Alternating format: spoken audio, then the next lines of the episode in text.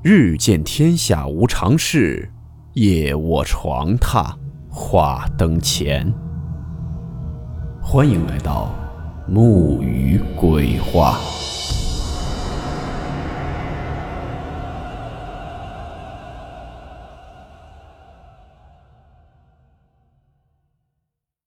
今天这个故事是一位网名叫做“出道学者”的修道之人。为我们分享他们当地流传的一件鬼事。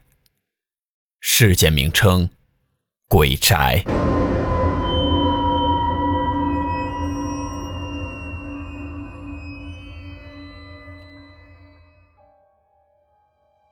大千世界，花花落落，到处充斥着各种无法用科学解释的诡异事件。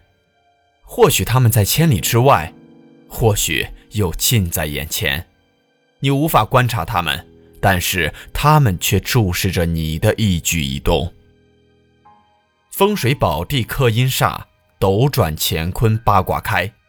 人死后的世界，或是凄凄惨惨，也许是热闹非凡、车水马龙，却没有留下一丝痕迹，等待着探索。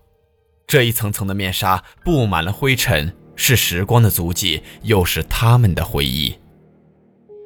古来修宅安亡灵，切忌阴处住阳人。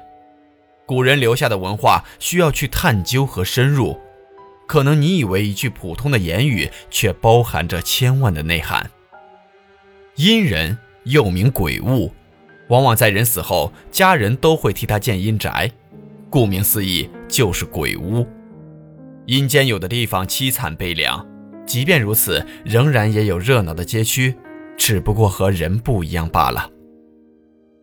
位于乡村闹区地界的一栋楼房，如今已是破败不堪，脱落了的油漆、腐烂的家具、破烂的窗户，布满蜘蛛网与灰尘。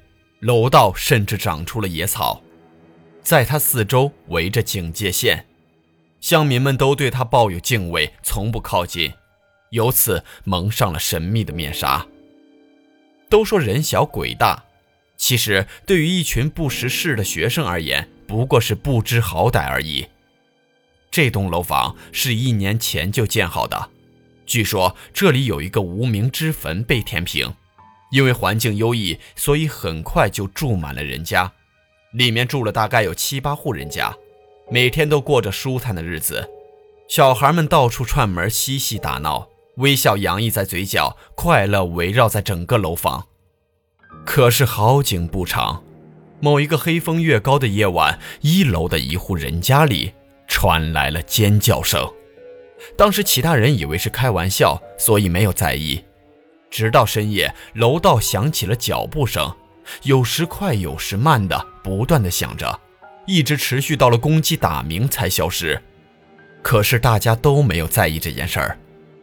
第二个夜里，人们没有听到脚步声。一个上夜班的人回家，走进了楼道，然后第二天早上，邻居发现他躺在过道上，以为他睡着了，于是想要去叫醒他，可是叫了很久都没有醒，后来发现他已经没有了心跳。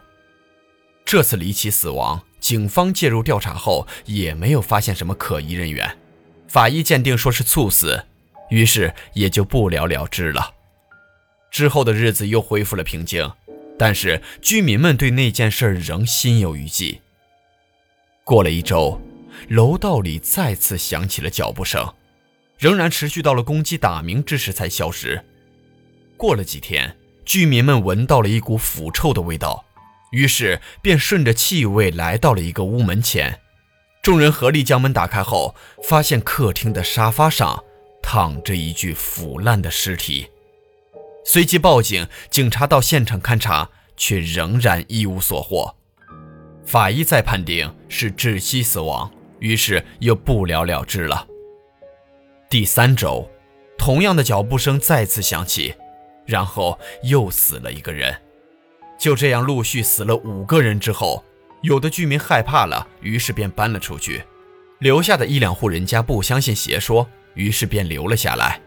两家人总结了规律后。在同一个夜里聚集在一起，临近子时，有的人撑不住了，想要睡觉时，楼道再次响起了脚步声，众人精神紧绷，呼吸也变得急促。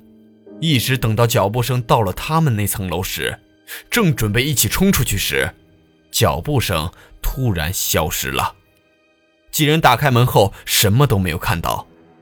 紧接着，屋里的灯就突然全灭了，黑暗笼罩了他们。之后，众人一起跑进过道时，过道的灯也灭了。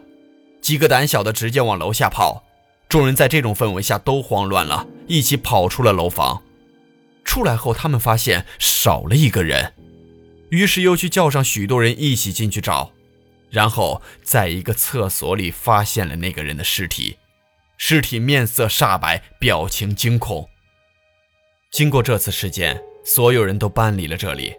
后来的时间里，一个风水先生说道：“这栋楼房之下乃是一方阴宅，惊扰了里面的主人，自然要来找他们的麻烦。”这一系列的灵异事件被人们广泛传开，政府为了辟谣，还专门编了很多理由与结果。有的喜欢刺激的人还去探险，最后都被吓得狼狈不堪。后面有一个探险的人死在了里面。然后警方封锁了这栋楼房，对里面进行排查后，什么都没有发现。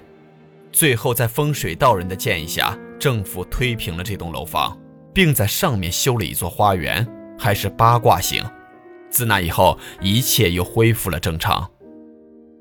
其实，不是鬼不想见你，只是你还没有勾起他对你的兴趣。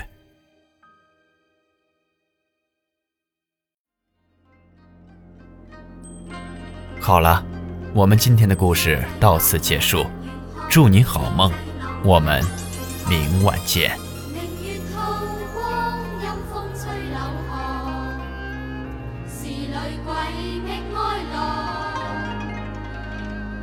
谁人愿爱凄厉鬼新娘？